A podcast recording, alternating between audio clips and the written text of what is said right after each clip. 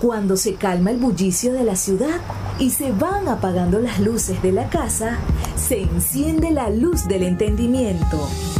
Desde este momento comienza Puerto de Libros, Librería Radiofónica, programa que contiene todos sus elementos tipo A. Puede ser escuchado por niños, niñas y adolescentes sin la supervisión de padres, madres o representantes.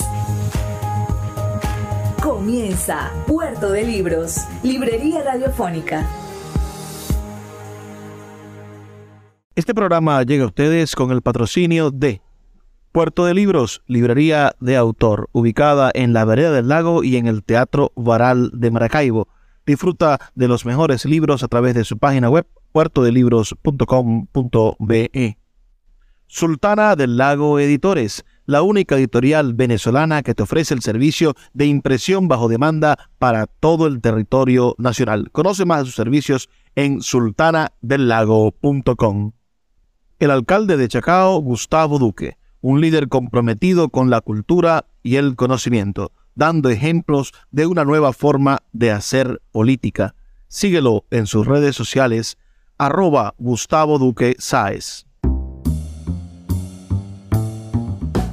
Bienvenidos a Puerto de Libros, Librería Radiofónica. Les habla Luis Peroso Cervantes, quien de lunes a viernes trae para ustedes este programa a través de la Red Nacional de Emisoras Radio Fe y Alegría. 23 emisoras conectadas para llegar a sus hogares con buenos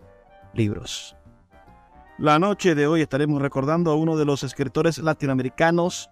más maravillosos, o mejor dicho, a uno de los grandes hombres de las letras de nuestro continente. Me refiero al gran, grandísimo Gabriel García Márquez, quien estará leyendo para nosotros fragmentos de su magnífico libro El otoño del patriarca. Les recuerdo nuestros teléfonos de contacto, el 0424 672 3597 0424 672 3597 o nuestras redes sociales arroba librería radio en Twitter y en Instagram para escuchar por supuesto más de nuestros programas para que entremos en contacto para saber de qué parte del país nos escuchan y hacer más grande y maravillosa esta comunidad de amigos de la literatura en Venezuela y en el mundo, por supuesto, a través de nuestra plataforma de podcast, de nuestra página web libreriaradio.org y por supuesto de YouTube.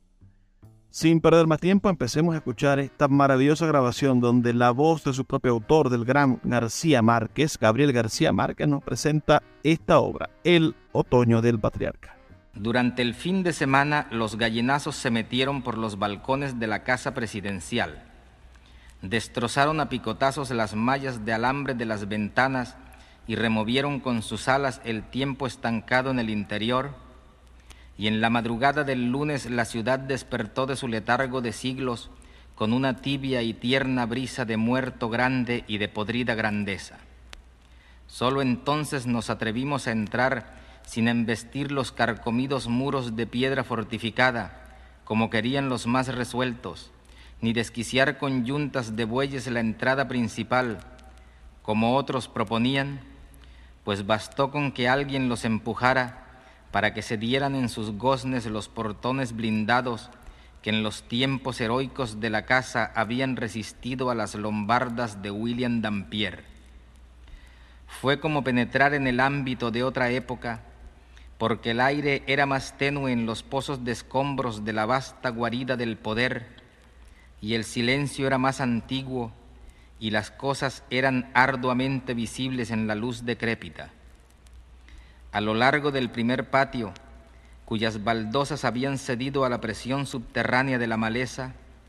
vimos el retén en desorden de la guardia fugitiva, las armas abandonadas en los armarios, el largo mesón de tablones vastos con los platos de sobras del almuerzo dominical interrumpido por el pánico, Vimos el balcón en penumbra donde estuvieron las oficinas civiles, los hongos de colores y los lirios pálidos entre los memoriales sin resolver, cuyo curso ordinario había sido más lento que las vidas más áridas.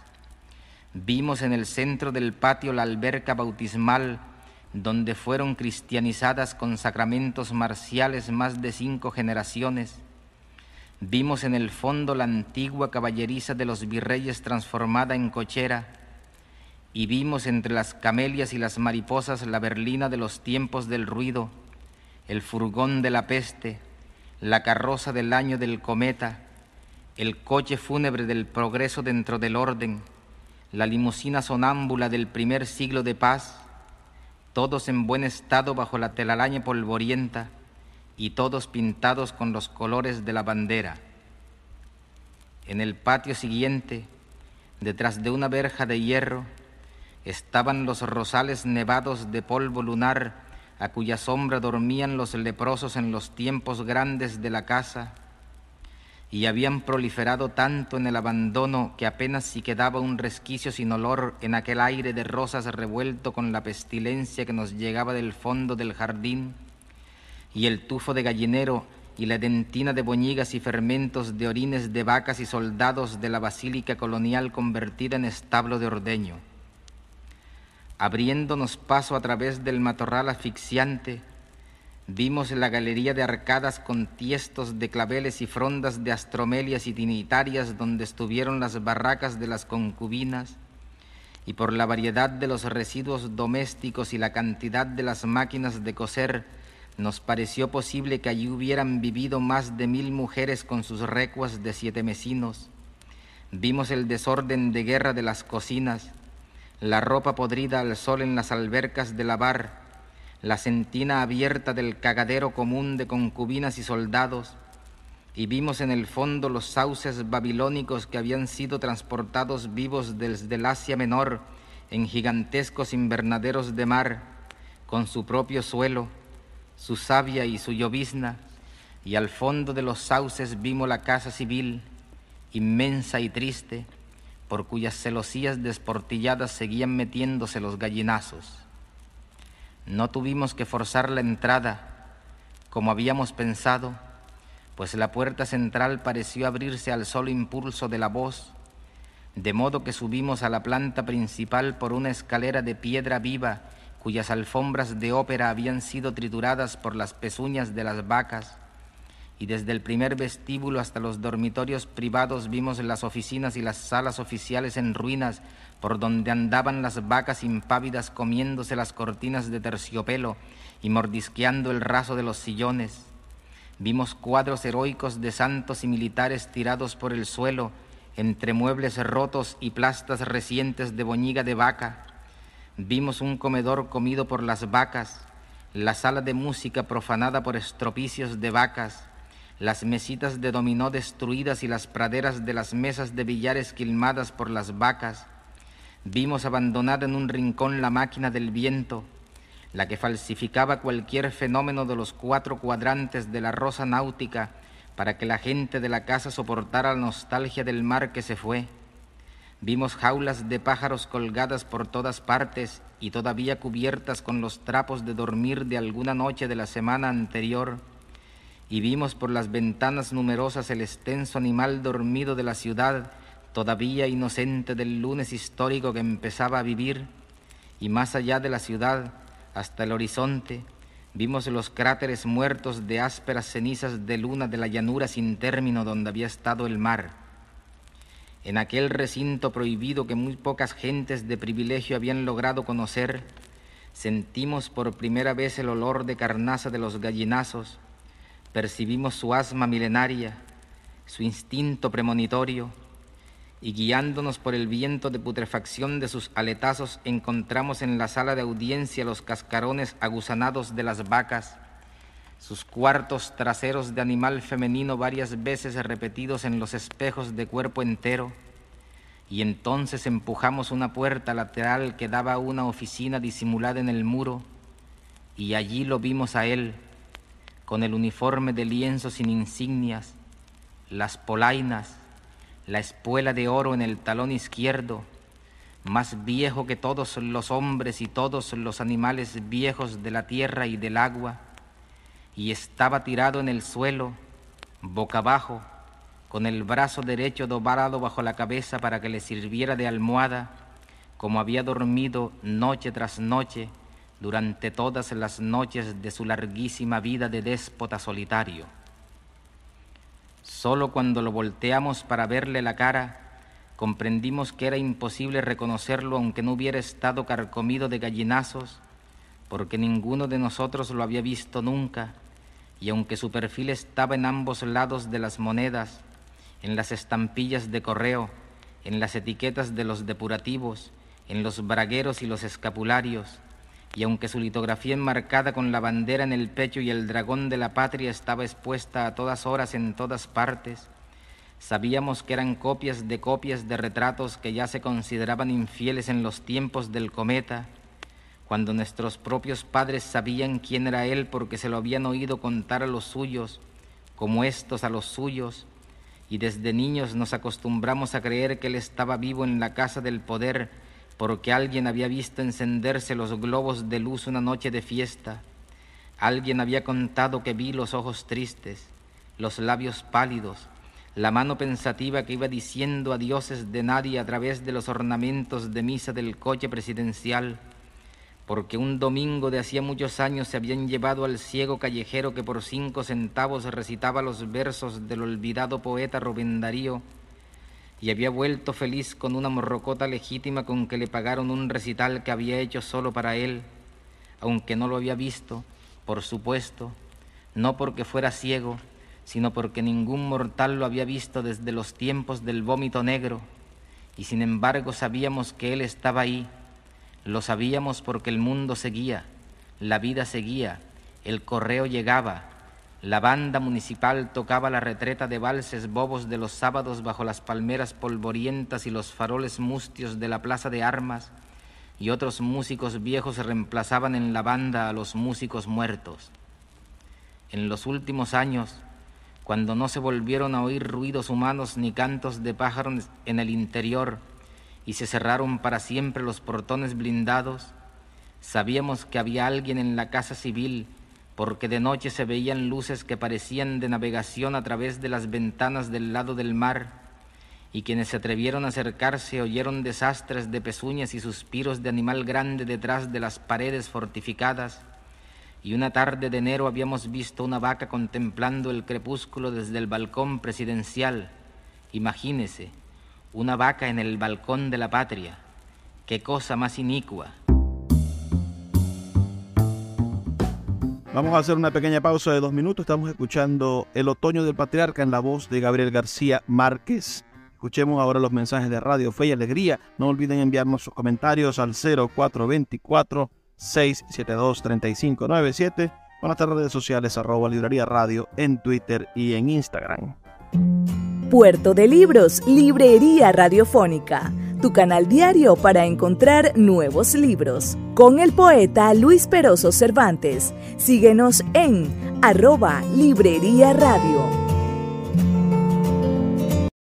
Seguimos siendo la referencia cultural de Venezuela. Nuestro teatro municipal, Cultura Chacao, la orquesta municipal estuvieron durante todo el año recorriendo el municipio y en nuestra sede del teatro presentando las mejores obras y los mejores eventos del país. También tuvimos nocturneando, recorrimos todo Chacao con una de las mejores actividades que se hacen en el país, donde se mezclan los comercios con los vecinos y las miles de personas que nos visitan. También tuvimos muchos conciertos, actividades deportivas mezcladas con lo cultural, haciendo de Chacao esa referencia, esa referencia segura donde todo el mundo quiere venir a divertirse con la tranquilidad y seguridad de estar en el mejor municipio de Venezuela. Sin publicidad, tu marca o negocio está en desventaja frente a miles de emprendedores que sí hacen uso de los medios para dar a conocer sus productos. Puerto de Libros, Librería Radiofónica, te ofrece el mejor paquete publicitario para tu empresa. Un anuncio mid-roll en mitad de programa de 30 segundos, menciones en Twitter e Instagram, emisiones diarias en las 21 emisoras de la Red Nacional de Emisoras Radio Fe y Alegría, más la presencia en 25 plataformas de podcast a nivel mundial. Además, colgamos un anuncio permanente en nuestra página web. Únete a nuestro selecto grupo de patrocinantes y garantiza que tu marca o negocio tenga presencia diaria y constante ante miles de personas. Invierte en publicidad en radio con Puerto de Libros, Librería Radiofónica. Consulta nuestras tarifas al 0424 672 3597 0424 672 3597. El poeta Luis Peroso Cervantes le acompaña en Puerto de Libros, Librería Radiofónica, por Radio Fe y Alegría, con todas las voces.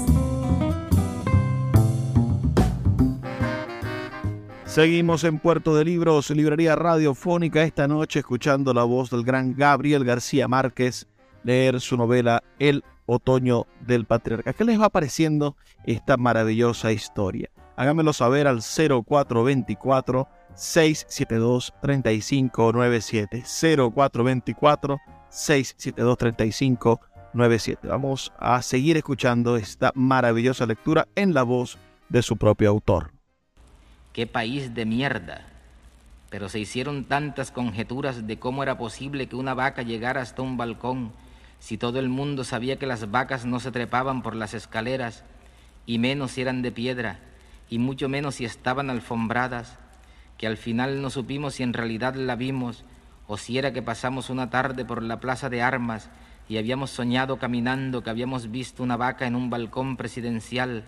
donde nada se había visto ni había de verse otra vez en muchos años hasta el amanecer del último viernes, cuando empezaron a llegar los primeros gallinazos que se alzaron de donde estaban siempre adormilados en la cornisa del hospital de pobres. Vinieron más de tierra adentro, vinieron en oleadas sucesivas desde el horizonte del mar de polvo donde estuvo el mar, volaron todo el día en círculos lentos sobre la casa del poder, hasta que un rey con plumas de novia y golilla encarnada impartió una orden silenciosa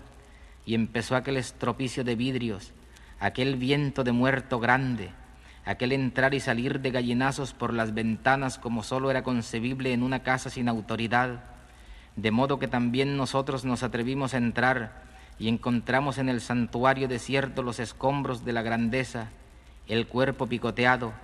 las manos lisas de doncella con el anillo del poder en el hueso anular, y tenía todo el cuerpo retoñado de líquenes minúsculos y animales parasitarios de fondo de mar, sobre todo en las axilas y en las ingles, y tenía el braguero de lona en el testículo herniado que era lo único que habían eludido los gallinazos a pesar de ser tan grande como un riñón de buey. Pero ni siquiera entonces nos atrevimos a creer en su muerte, porque era la segunda vez que lo encontraban en aquella oficina solo y vestido, y muerto al parecer de muerte natural durante el sueño, como estaba anunciado desde hacía muchos años en las aguas premonitorias de los celebrillos de las pitonisas. La primera vez que lo encontraron, en el principio de su otoño, la nación estaba todavía bastante viva como para que él se sintiera amenazado de muerte hasta en la soledad de su dormitorio, y sin embargo gobernaba como si se supiera predestinado a no morirse jamás, pues aquello no parecía entonces una casa presidencial, sino un mercado donde había que abrirse paso por entre ordenanzas descalzos que descargaban burros de hortalizas y guacales de gallinas en los corredores, saltando por encima de comadres con ahijados famélicos que dormían apelotonadas en las escaleras para esperar el milagro de la caridad oficial.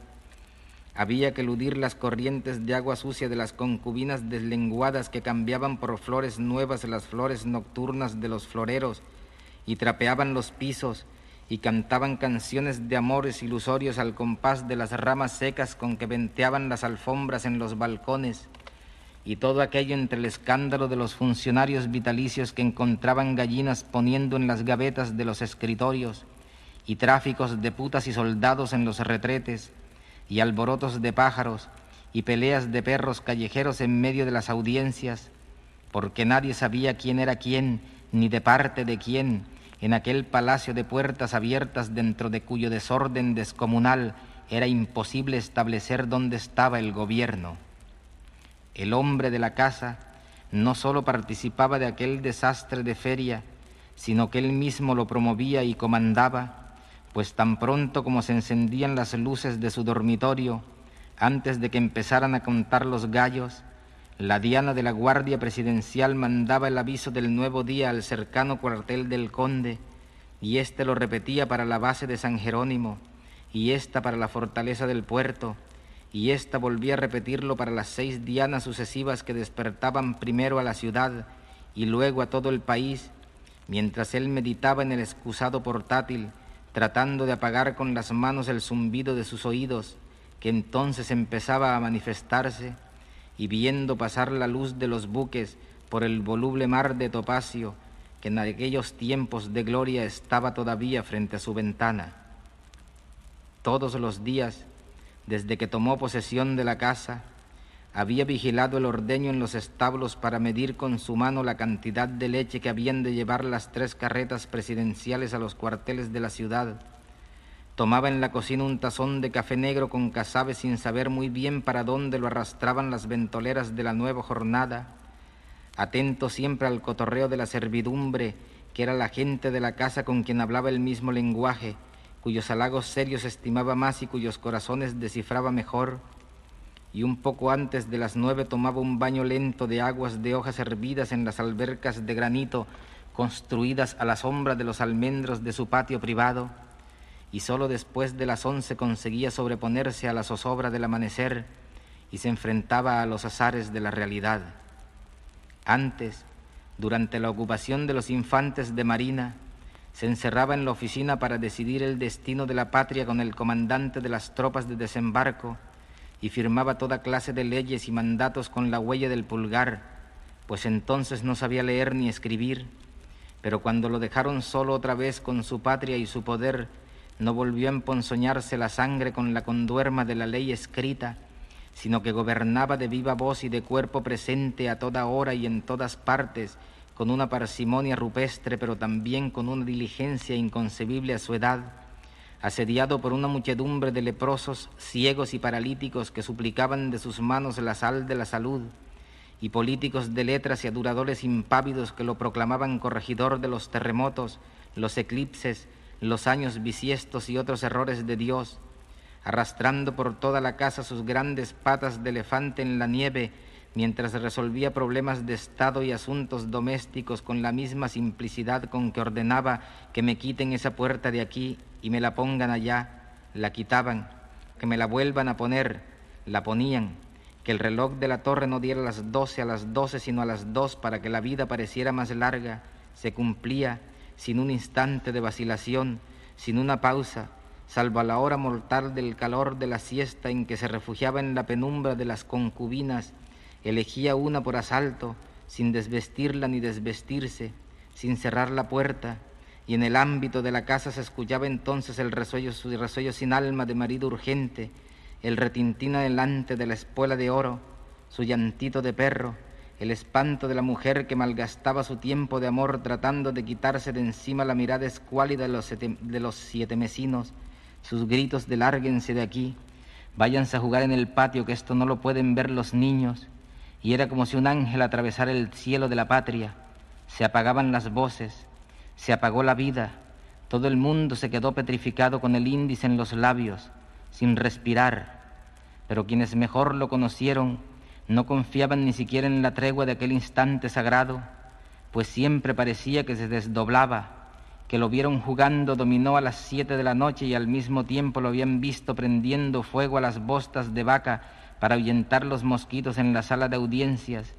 ni nadie se alimentaba de ilusiones mientras no se apagaban las luces de las últimas ventanas y se escuchaba el ruido del estrépito de las tres aldabas, los tres cerrojos, los tres pestillos del dormitorio presidencial,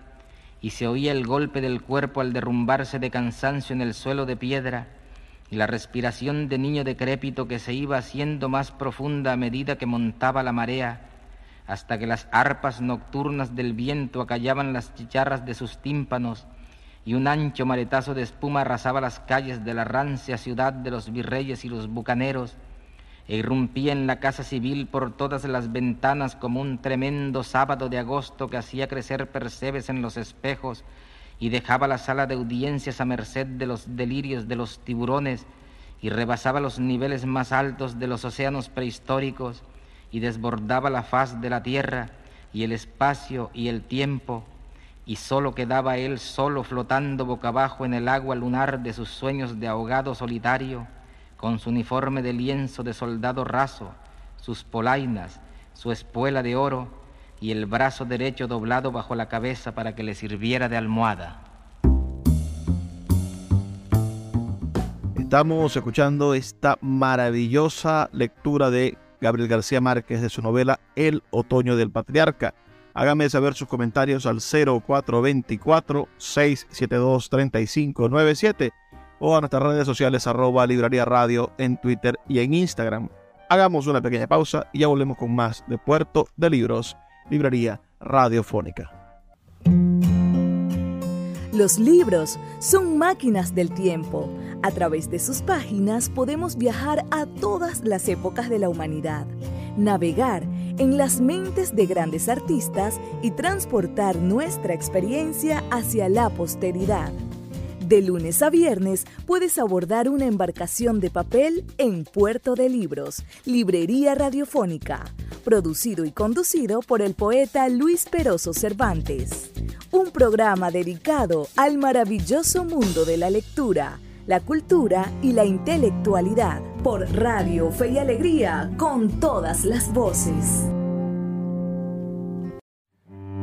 Puerto de Libros, Librería de Autor la librería que estás buscando. Te invita a visitar sus dos sedes, en el Teatro Varal de Maracaibo y en la Vereda del Lago. Dos cautivadores espacios donde podrás entrar en contacto con la literatura, con el arte, con todos los conocimientos de la humanidad a través del instrumento maravilloso que es el libro abiertos de lunes a domingo. Consulta sus redes sociales arroba puerto de libros o su página web www.puertodelibros.com.be donde encontrarás la tienda virtual más grande de libros de Venezuela. Puerto de Libros, librería de autor, la librería que estás buscando.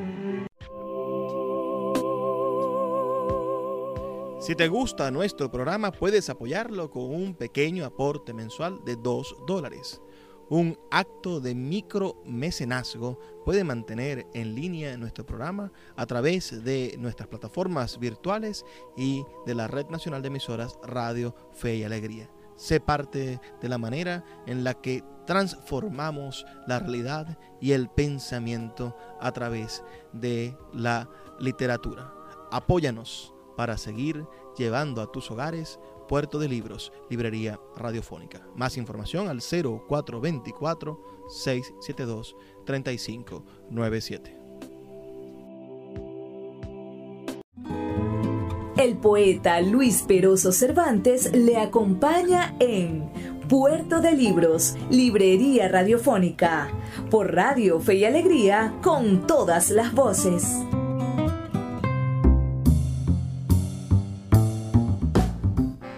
Gabriel García Márquez, este maravilloso escritor que estamos escuchando esta noche aquí en Puerto de Libros, Librería Radiofónica. Gabriel José de la Concordia García Márquez, nacido en Aracataca el 6 de marzo del año 1927 y fallecido en Ciudad de México un 17 de abril del año 2014. Estamos escuchando la lectura que hiciese este maravilloso autor de su gran novela El Otoño del patriarca. Cualquier parecido con la realidad es pura coincidencia. Así que sigamos escuchando esta maravillosa lectura. Y entonces nos llamaba. Lo encontrábamos recién nacido con la mesita lista para la cena frente a la pantalla muda de la televisión. Le servíamos carne guisada, frijoles con tocino, arroz de coco, tajadas de plátano frito, una cena inconcebible a su edad que él dejaba enfriar sin probarla siquiera mientras veía la misma película de emergencia en la televisión, consciente de que algo quería ocultarle el gobierno, se había vuelto a pasar el mismo programa de circuito cerrado sin advertir siquiera que los rollos de la película estaban invertidos. ¿Qué carajo? decía, tratando de olvidar lo que quisieron ocultarle. Si fuera algo peor ya se supiera, decía, roncando frente a la cena servida, hasta que daban las ocho en la catedral y se levantaba con el plato intacto y echaba la comida en el excusado como todas las noches esa hora desde hacía tanto tiempo para disimular la humillación de que el estómago le rechazaba todo, para entretener con las leyes de sus tiempos de gloria el rencor que sentía contra sí mismo cada vez que incurría en un acto detestable de descuidos de viejo, para olvidar que apenas vivía, que era él y nadie más quien escribía en las paredes de los retretes que viva el general, viva el macho, que se había tomado a escondidas una pócima de curanderos para estar cuantas veces quisiera en una sola noche y hasta tres veces cada vez con tres mujeres distintas, y había pagado aquella ingenuidad senil con lágrimas de rabia más que de dolor, aferrado a las argollas del retrete, llorando, Madre mía, bendición alvarado de mi corazón, aborréceme,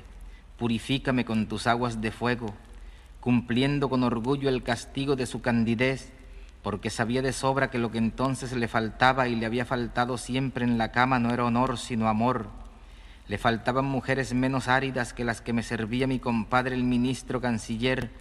para que no perdiera la buena costumbre desde que clausuraron la escuela vecina. Hembras de carne y hueso para usted solo, mi general, mandadas por avión con franquicia oficial de las vitrinas de Ámsterdam, de los concursos de cine de Budapest, del mar de Italia, mi general. Mire, qué maravilla, las más bellas del mundo entero que él encontraba sentadas con una decencia de maestras de canto en la penumbra de la oficina. Se desnudaban como artistas, se acostaban en el diván de peluche con las tiras del traje de baño impresas en negativo de fotografía sobre el pellejo tibio de melaza de oro. Olían a dentífrico de mentol, a flores de frasco, acostadas junto al enorme buey de cemento que no quiso quitarse la ropa militar mientras yo trataba de alentarlo con mis recursos más caros, hasta que él se cansó de padecer los apremios de aquella belleza alucinante de pescado muerto, y le dije que ya está bien, hija, métete a monja, tan deprimido por su propia desidia que aquella noche al golpo de las ocho sorprendió a una de las mujeres encargadas de la ropa de los soldados y la derribó de un zarpazo sobre las bateas del lavadero, a pesar de que ella trató de escapar con el recurso de susto de que hoy no puedo, general. Créamelo, estoy con el vampiro. Pero él la volteó en las tablas de lavar y la sembró con un ímpetu bíblico que la pobre mujer sintió en el alma con el crujido de la muerte y resolló que bárbaro, general usted ha debido estudiar para burro. Y él se sintió más halagado con aquel gemido de dolor que con los ditirambos más frenéticos de sus adoradores de oficio, y le asignó a la lavandera una pensión vitalicia para la educación de sus hijos. Volvió a cantar después de tantos años cuando les daba el pienso a las vacas en los establos de ordeño. Fúlgida luna del mes de enero cantaba, sin pensar en la muerte, porque ni aun en la última noche de su vida había de permitirse la flaqueza de pensar en algo que no fuera de sentido común. Volvió a contar las vacas dos veces mientras cantaba Eres la luz de mi sendero oscuro, eres mi estrella polar, y comprobó que faltaban cuatro. Volvió al interior de la casa contando de paso las gallinas dormidas en las perchas de los virreyes, tapando las jaulas de los pájaros dormidos que contaba al ponerles encima las fundas de lienzo, 48.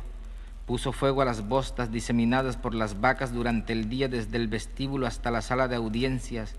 Se acordó de una infancia remota que por primera vez era su propia imagen tiritando en el hielo del páramo y la imagen de su madre bendición Alvarado que les arrebató a los buitres del muladar una tripa de carnero para el almuerzo. Habían dado las once cuando recorrió otra vez la casa completa en sentido contrario alumbrándose con la lámpara mientras apagaba las luces hasta el vestíbulo. Se vio a sí mismo uno por uno hasta catorce generales repetidos caminando con una lámpara en los espejos oscuros. Vio una vaca despatarrada boca arriba en el fondo del espejo de la sala de música. Vaca, vaca, dijo, estaba muerta. ¡Qué vaina! Pasó por los dormitorios de la guardia para decirles que había una vaca muerta dentro de un espejo ordenó que la saquen mañana temprano, sin falta, antes de que la casa se nos llene de gallinazos. Ordenó, registrando con la luz las antiguas oficinas de la planta baja en busca de otras vacas perdidas. Eran tres, las buscó en los retretes, debajo de las mesas, dentro de cada uno de los espejos. Subió a la planta principal registrando los cuartos cuarto por cuarto, y solo encontró una gallina echada bajo el mosquitero de punto rosado de una novicia de otros tiempos cuyo nombre había olvidado. Tomó la cucharada de miel de abejas de antes de acostarse, volvió a poner el frasco en el escondite donde había uno de sus papelitos con la fecha de algún aniversario del insigne poeta Rubén Darío, a quien Dios tenga en la silla más alta de su santo reino. Volvió a enrollar el papelito y lo dejó en su sitio mientras rezaba de memoria la oración certera de Padre y Maestro mágico liróforo celeste que mantienes a flote los aeroplanos en el aire y los transatlánticos en el mar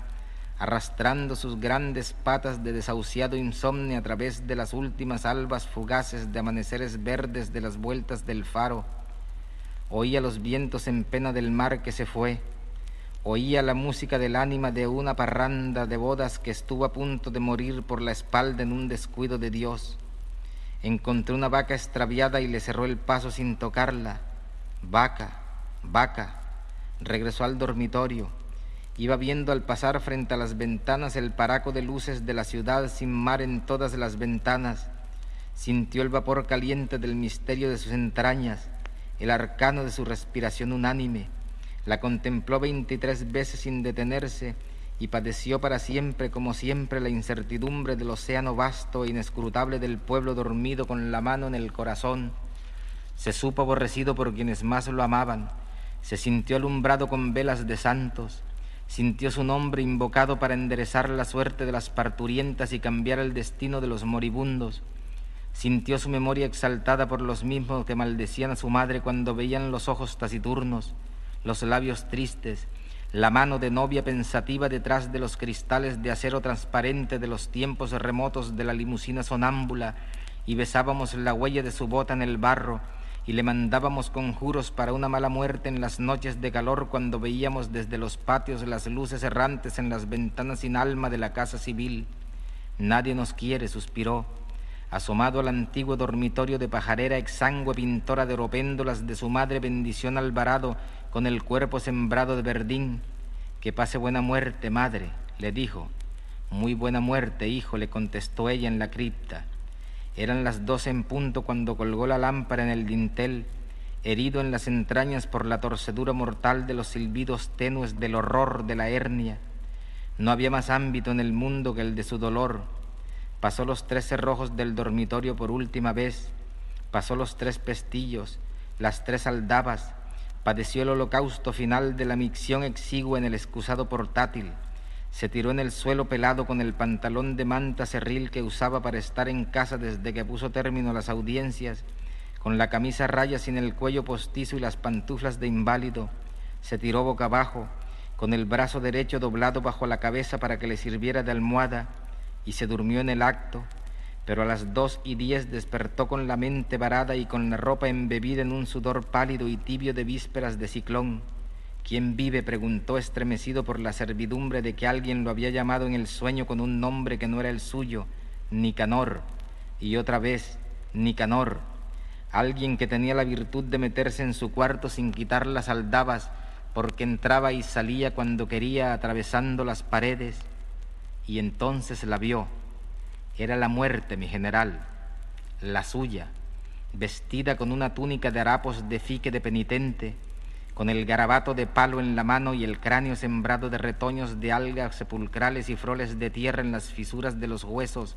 y los ojos arcaicos y atónitos en las cuencas descarnadas, y sólo cuando la vio de cuerpo entero comprendió que lo hubiera llamado Nicanor, Nicanor, es el nombre con que la muerte nos conoce a todos los hombres en el instante de morir, pero él dijo que no, muerte, que todavía no era su hora, que había de ser durante el sueño en la penumbra de la oficina como estaba anunciado desde siempre en las aguas premonitorias de los lebrillos, pero ella replicó que no, general, había sido aquí, descalzo y con la ropa de menesteroso que llevaba puesta, porque los que encontraron el cuerpo habían de decir que fue en el suelo de la oficina con el uniforme de lienzo sin insignias y la espuela de oro en el talón izquierdo para no contrariar los augurios de sus pitonisas. Había sido cuando menos lo quiso, cuando al cabo de tantos y tantos años de ilusiones estériles había empezado a vislumbrar que no se vive, que carajo, se sobrevive. Me gustaría mucho saber sus comentarios sobre esta lectura de Gabriel García Márquez de su novela El otoño del patriarca. Vamos a hacer una pausa de dos minutos para escuchar los mensajes de Radio Fe y Alegría y ya volvemos con más de Puerto de Libros, Librería Radiofónica. Escuchas Puerto de Libros con el poeta Luis Peroso Cervantes. Síguenos en Twitter e Instagram como arroba Librería Radio. Sultana del Lago Editores es una empresa zuliana de servicios editoriales. Nuestro catálogo tiene más de 100 títulos de autores nacionales e internacionales. Además, somos la única editorial que presta servicios de impresión bajo demanda en Maracaibo. No necesitas invertir en grandes tirajes. Tus lectores pedirán tu libro, nosotros lo imprimiremos y tú obtendrás regalías. Por ello, también editamos internacionalmente en Amazon y Google Play Books. Conoce más en nuestra nueva página web www.sultanadelago.com o siguiéndonos en Instagram como arroba sultana del lago. El poeta Luis Peroso Cervantes le acompaña en Puerto de Libros, Librería Radiofónica, por Radio Fe y Alegría, con todas las voces.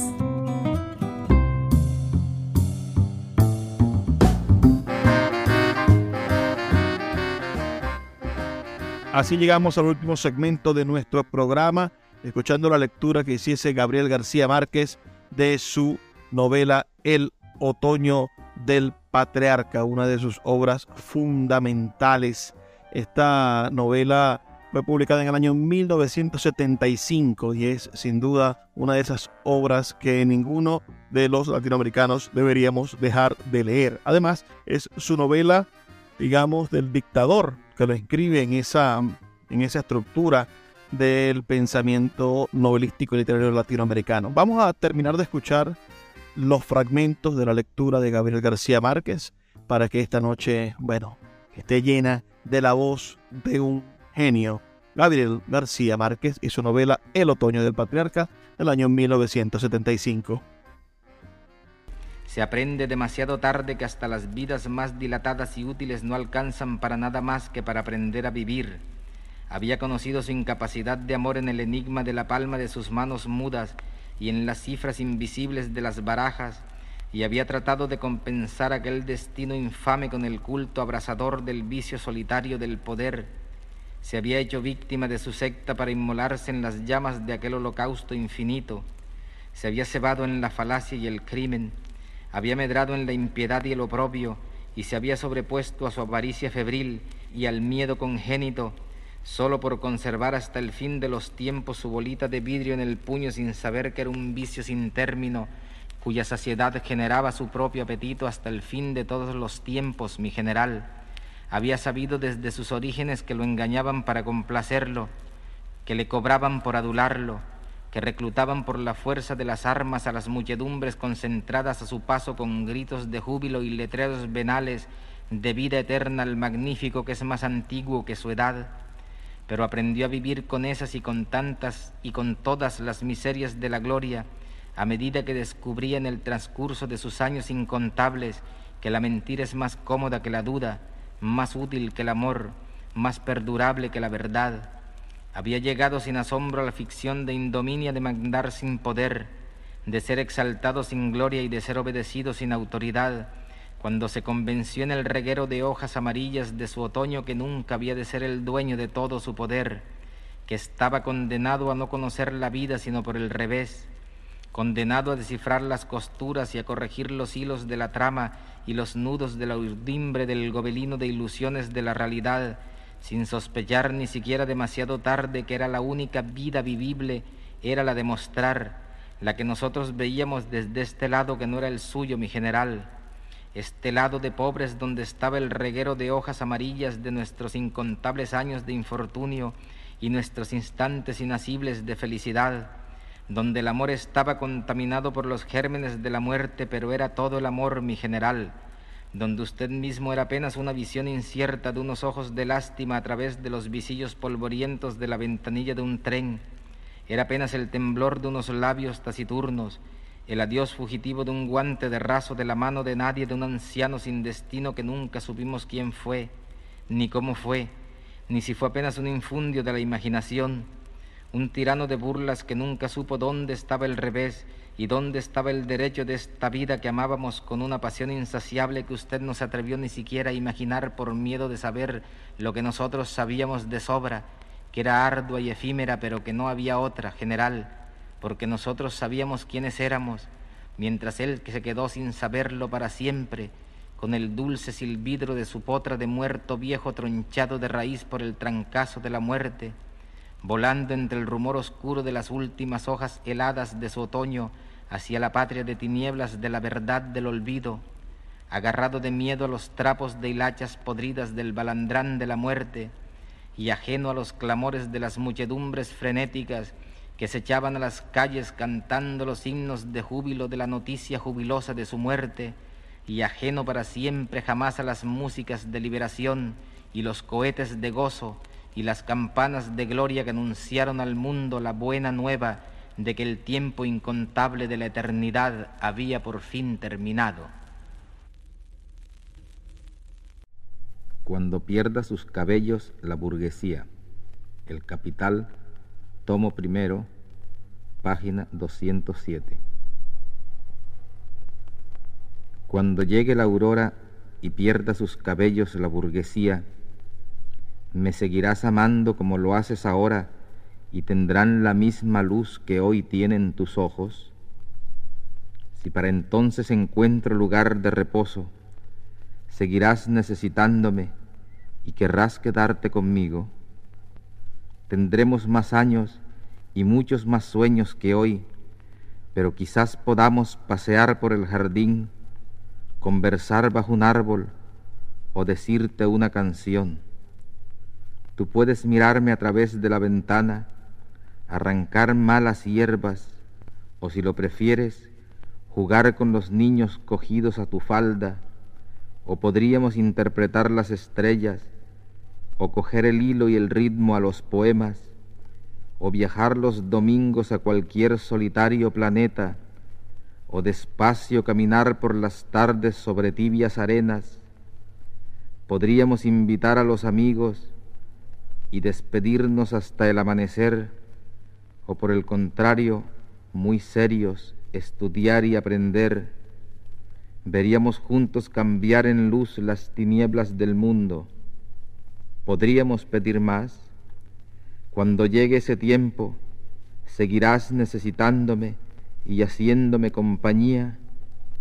voy a esperar tu respuesta. Ha sonado el fusil, tengo mucho que hacer. Poema para los dolores de tu cuerpo. Doris María, las fieras no van a la selva y la jauría de tantos gritos se agolpa en esos cuerpos donde se descubren cuántas torturas se requieren para alcanzar victorias. No alcanza la calumnia ni el ultraje para desangrar tu cuerpo, ni secreto que conspire para roer tanto mediodía inevitable como palanca para mover el universo. Así eres más alta, y todo lo mejor que se llena de tu cuerpo nuevo, y las inmoralidades de los dioses no penetran tu alma, ni tu amor escondido, y cada lágrima de tu dolor hace temblar la miseria cuando las cadenas no persuaden a nadie y los hombres buscan la noche de la ira para quebrantar los lazos de tinieblas con una participación oculta de la terrible mitad, ansia que separa la explotación de la dicha, mitad odio sin medida que no sabe sino volcarse a matar,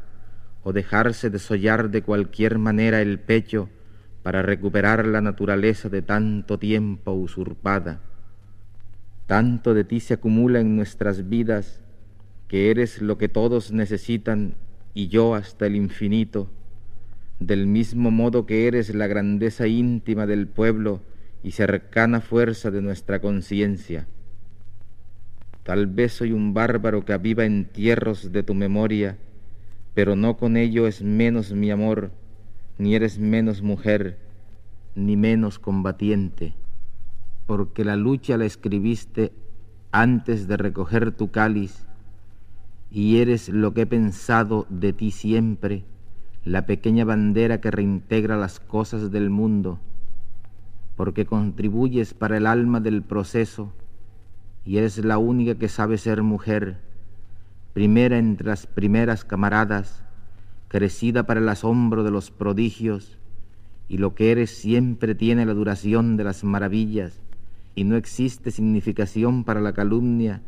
ni para las ofensas a tu cuerpo robado, ultrajado,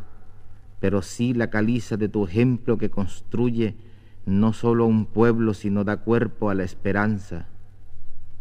Doris María, recuérdate que vamos a seguir juntando tristezas y allegándonos dolores. Recuérdame que aún nos falta caminar de noche para llegar en la mañana sobre la luz cantando, y es bueno estar despiertos y dar la bienvenida al dolor para gritar y tener prisa y darnos crecimiento. Carta mínima a mi mujer. Si me matan, quiero que sepan que he vivido en lucha por la vida y por el hombre. Un mundo de todos para todos. Si me matan, una rosa roja modelo de mi corazón es el amor que te dejo. Si me matan es igual. No veré el maíz a la orilla de todos los caminos ni el rastro de ternura para los pies descalzos, pero sé que vendrá. Si me matan, no importa. Nuestra causa seguirá viviendo, otros la seguirán. El porvenir es brillante. De esta manera nos toca llegar al final de nuestro programa, pero no sin antes decirles que hemos trabajado con muchísimo cariño para ustedes. ¿Quién les habla? Luis Peroso Cervantes. Me gustaría saber de qué parte del país me estás escuchando. Así que escríbenos al 0424-672-3597. 0424-672-3597 o nuestras redes sociales arroba librería radio en Twitter y en Instagram. Nos escuchamos el día de mañana. Por favor, sean felices lean poesía.